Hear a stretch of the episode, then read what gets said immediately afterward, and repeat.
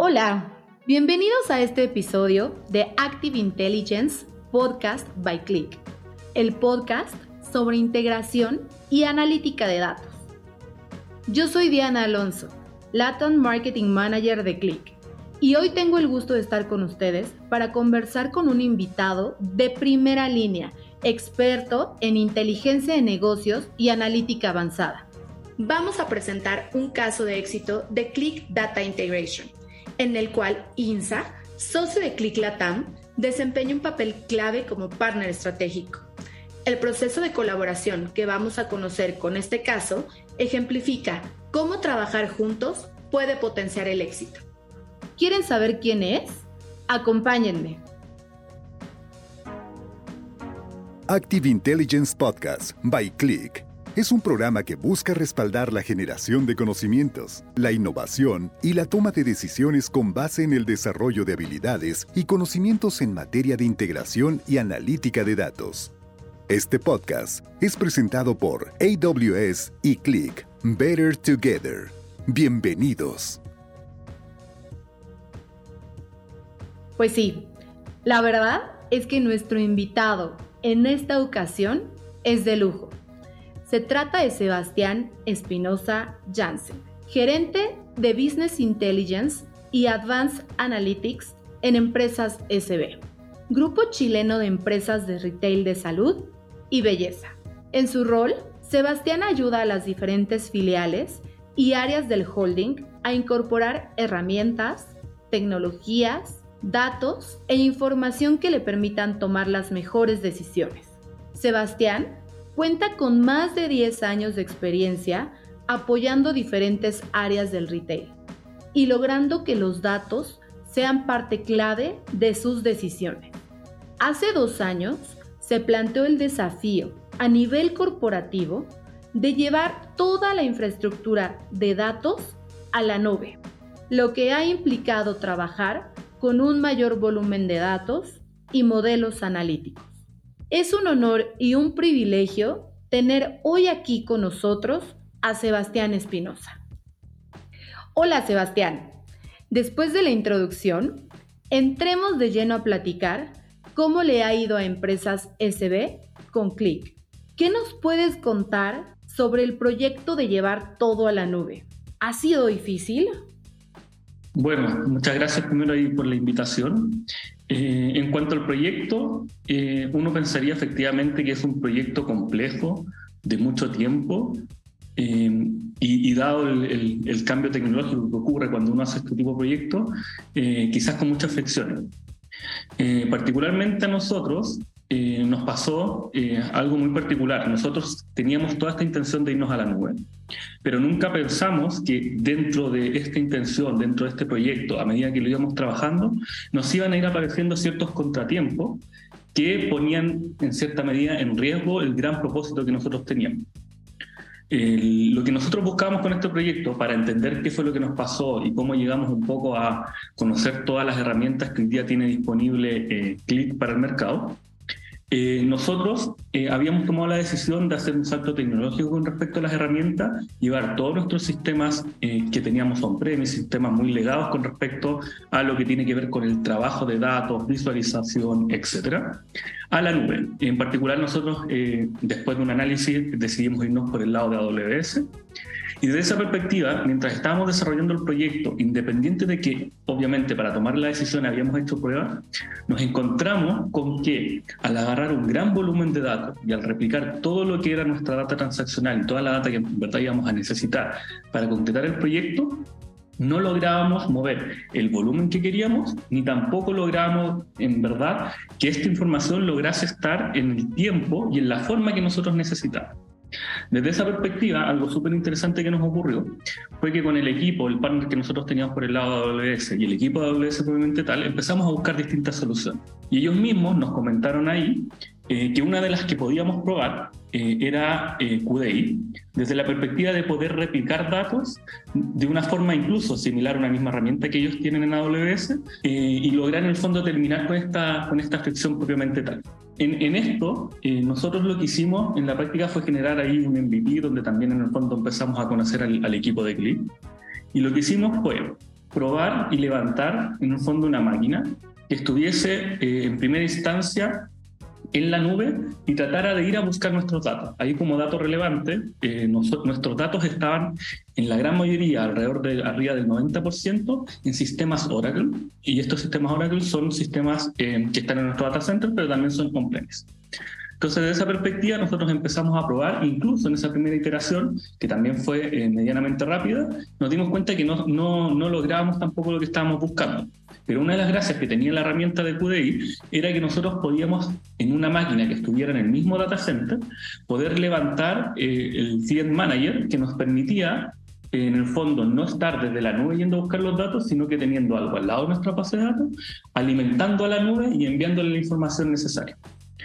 Entonces, eh, desde esa perspectiva, eh, nosotros con esta herramienta, la herramienta de QDI, logramos en un MVP poder romper esta barrera con la que nos habíamos enfrentado con respecto a poder mover un volumen grande de datos y por otro lado, de que no solamente lo moviéramos, sino que se moviera en el tiempo y en la forma en la que nosotros eh, necesitábamos hacer.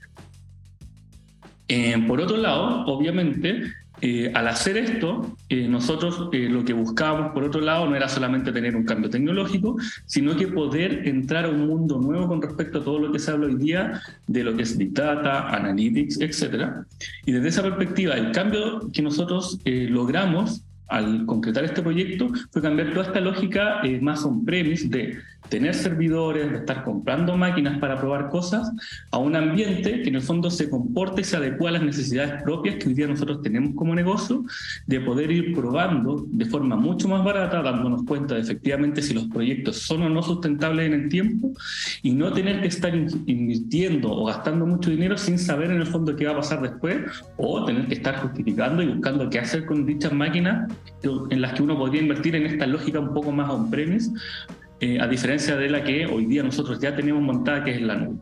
Entonces, por un lado, todo este proyecto de digitalización que tenía que ver con el poder mover mucha información, es decir, poder tener replicado y no estar en el fondo impactando a, nuestro sistema en la nube, pero por otro lado ser un habilitador que nos permitiera trabajar con tecnologías distintas, tener un propósito como compañía con respecto a la información y los datos distintas, y por otro lado también en el fondo eh, tener un ecosistema que se comportara y sirviera en base a las necesidades que íbamos teniendo en el día a día con todo lo que tiene que ver con la transformación digital de la compañía. ¿Cómo fue que eligieron la nube y cómo llegaron a nosotros? Mira, em, ahí, eh, como te comenté, la nube con la que nosotros trabajamos efectivamente fue AWS y nosotros llegamos a ustedes por medio de, en el fondo, lo que tenía disponible en ese momento AWS o el conocimiento que tenían ellos y también por lo que estaba disponible en el marketplace. Desde esa perspectiva fue que nosotros los conocimos y en el fondo nos dimos cuenta que una de las herramientas que ustedes tenían era la que nos podía servir y podía en el fondo en ese momento eh, poder probar, poder ver y en el fondo entender si era la solución que andábamos buscando. Pero ahí efectivamente nosotros trabajamos con el, equipo de AWS, por medio de su marketplace, buscamos soluciones que había y efectivamente fue así como llegamos y conocimos una de las herramientas que evaluamos, que es hoy día la que tenemos, que es QDI. ¿Y cómo supiste que AWS y Click eran para ti la pareja ideal en cuanto a ahorro? Ya, mira, ahí eh, nosotros eh, obviamente evaluamos distintas soluciones y obviamente lo que uno evalúa ahí tiene que ver un tema de, costo por un lado. Eh, por otro lado, también uno siempre se está fijando en cómo funciona la herramienta, cómo se comporta y también cómo escala. Y todas esas variables fueron las que nos hicieron tomar la decisión, más obviamente acompañado del performance, de que logró en el fondo cumplir con el objetivo que nosotros teníamos, a, eh, eh, tomar la decisión de obviamente irnos por la herramienta y de comparado con otras, efectivamente generar ahí un ahorro con respecto a la misma herramienta, pero también con respecto al cómo nosotros movíamos los datos, cómo decidíamos qué guardar y cómo en el fondo nosotros manteníamos todo nuestro ecosistema en la nube. Yo sé que para empresas CCB es fundamental que el dato se replique en tiempo real. ¿Cómo logramos esto con empresas CCB? Bueno, efectivamente, lo que nosotros hicimos acá fue trabajar con eh, QDI, específicamente la parte que tiene que ver con Replicate, eh, para lograr mover los datos. ¿ya? Ahí, como, como comenté en la introducción a nivel general, eh, nosotros eh, levantamos un cliente de, de muy cercano a la base de datos y lo que hace este y la función que cumple es no estar impactando directamente a la base, sino que estar leyendo todos los logs que esta genera, por ende todos los cambios que esto genera y eso es lo que nosotros movemos a la nube. Y por otro lado vamos replicando todos esos cambios y por ende eh, nosotros logramos replicarlo, estar moviendo todos estos logs y eh, generar el dato y mantenerlo totalmente actualizado. Incluso, efectivamente, como, como tú comentas, es casi, casi prácticamente cercano al tiempo real. En el fondo es muy poco el desfase que se genera y de repente se genera, pero netamente porque la cantidad de cambios son muy grandes, pero que no toma mucho tiempo en dejarlos totalmente actualizados y por ende eh, cumplir con lo que uno espera para tomar decisiones en el momento correcto, el poder replicar en tiempo real. Y por otro lado, también súper importante, dado que el impacto en las bases es tan poco, dado que se encarga de solamente estar leyendo los cambios en los logs, es posible hacer esto con gran cantidad de bases de datos, incluso a medida que nosotros hemos ido agregando bases de datos o tablas o cosas que nosotros queremos replicar, el sistema se ha comportado de la misma forma desde la perspectiva de la herramienta misma de replicación, como por otro lado el impacto que nosotros les generamos a esas mismas eh, bases de datos que en el fondo son las transaccionales. Ahí no hay que perder cuidado. Lo que nosotros estamos replicando es el core del negocio, son las bases que permiten que la compañía esté funcionando en todos eh, sus niveles y áreas corporativas. Y hablando justo de estas bases de datos, de la cantidad que ustedes tienen de información, ¿Cómo fue que nosotros les ayudamos a obtener esta data sin afectar la fuente de emisión? Bueno, eh, acá efectivamente, como comentaba, eh, la gracia de la herramienta es que eh, no impacta, como quizás una mirada más tradicional, directamente como consumo en la base. No son, no son inyecciones, no son cambios propios en la base, sino que trabaja con información que la base está generando y almacenando y guardando por el lado. Entonces, desde esa perspectiva, el impacto que se genera sobre ella es prácticamente mínimo, porque en el fondo la base sigue resolviendo todo lo que tiene que ver con update, insert o delete o lo que le corresponde a la base desde una perspectiva eh, de negocio, del core, de que podamos vender, de que los centros de distribución funcionen, etcétera, pero no desde la perspectiva de replicar esa información, de mantenerla en el fondo disponible en un espejo, que es lo que nosotros tenemos hoy día levantado en AWS, y por ende, dado que esta replicación en el fondo no genera un impacto, pero por otro lado logra tener la información a un mismo nivel desde la perspectiva del volumen de datos que nosotros queremos mover y de qué tan actualizado esté, es que nosotros, por otro lado, le podemos sacar totalmente provecho en un sistema espejo, pero que de cara a los equipos les permite estar viendo y trabajando con la misma información, con lo que está pasando en el momento en la compañía.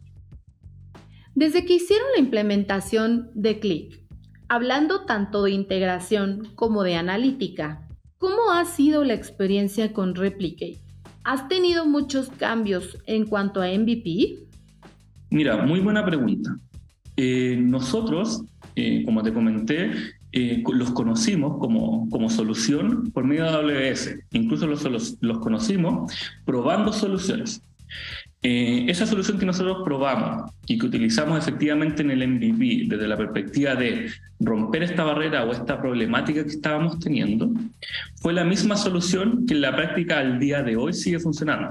Es decir, es la misma máquina, eh, tiene los mismos recursos, pero lo único que hemos hecho al día de hoy es ir cambiando un poco eh, la cantidad de bases, la cantidad de tablas que estamos migrando, pero no así la herramienta misma, es decir, cómo la instalamos, cómo la configuramos, ni la máquina misma. Incluso como dato anecdótico, eh, lo único que tuvimos que hacer fue cambiarle el, nombre a la máquina desde la perspectiva de que nos aseguráramos que no le fuese a pasar nada y que tuviese todas las medidas de contingencias propias eh, de una máquina productiva entendiendo que partió siendo la máquina del MVP propiamente tal. Así que no, ahí efectivamente eh, esto demuestra que es partiendo con un MVP para un proyecto, eh, uno puede hacerlo escalar en el tiempo, eh, incluso en este caso la misma herramienta escaló de forma súper natural, sin ninguna problemática, y es hoy día la, la máquina productiva que está encargada de replicar todos nuestros datos desde nuestro ecosistema transaccional Oracle a la nube de AWS. Como nos comentaste, ustedes llegaron a nosotros por el marketplace de AWS. Pero ¿cómo fue la evaluación? ¿En qué fuimos buenos? ¿Cuál fue el detonante para que escogieran Click? Ya, bueno, efectivamente nosotros evaluamos eh, distintas herramientas. Eh, a la etapa final prácticamente llegaron dos, ustedes y una más. Eh, desde esa perspectiva y el por qué, y ojo, cuando digo llegaron a la etapa final, fueron las herramientas que efectivamente lograron cumplir con el objetivo de poder mover un gran volumen de datos y por otro lado de dejarlo replicado prácticamente en tiempo real. no todas las soluciones lograron eso desde la perspectiva en que nuestra, nuestra arquitectura tenía ciertas características especiales, como les dije yo, que eran sistemas Oracle y también eran sistemas en el fondo on-premise de donde nosotros íbamos a buscar la información. Desde esa perspectiva, las herramientas que pasaron, donde estaba eh, usted y otra más, primero fue el, check inicial para eh, poder elegir alguna. Pero posterior a eso, lo que nosotros hicimos fue efectivamente valorar un poco lo que estábamos hablando recién.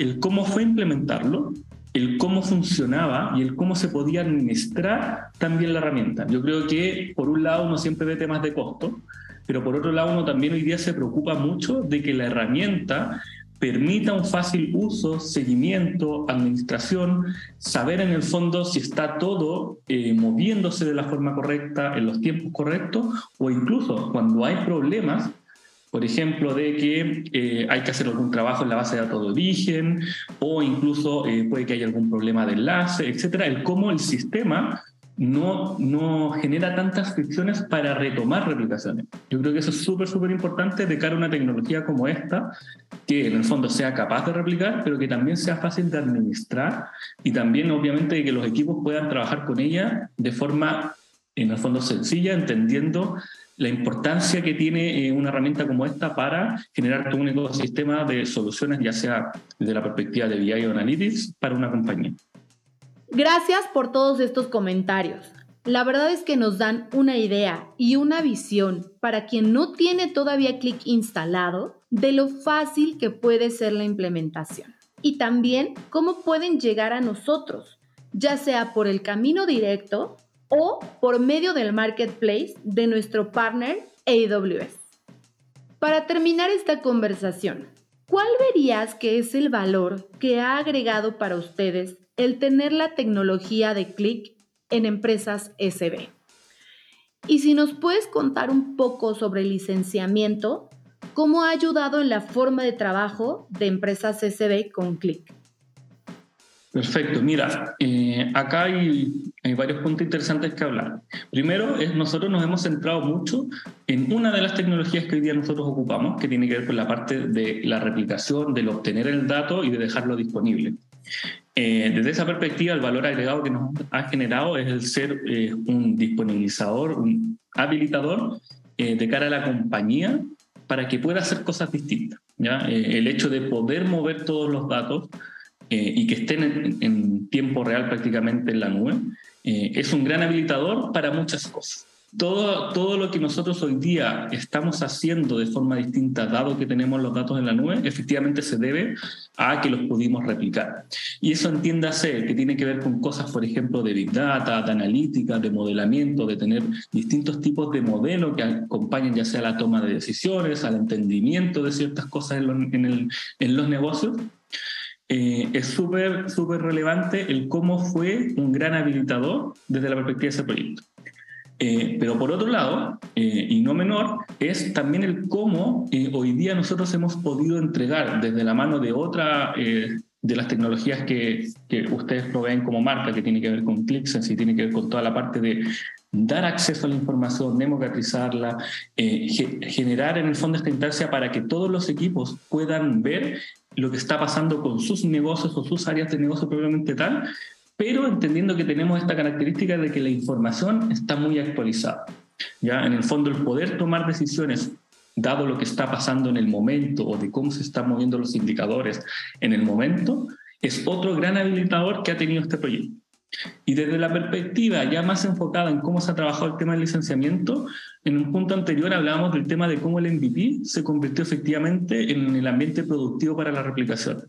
Con el tema del licenciamiento pasa algo similar. Nosotros hemos ido de menos a más, entendiendo que en el camino hemos ido habilitando distintas cosas en los equipos y por otro lado también hemos ido mostrando cuáles son las ventajas o cuáles son las características a las que nosotros podemos ir apuntando ahora, dadas las herramientas que tenemos.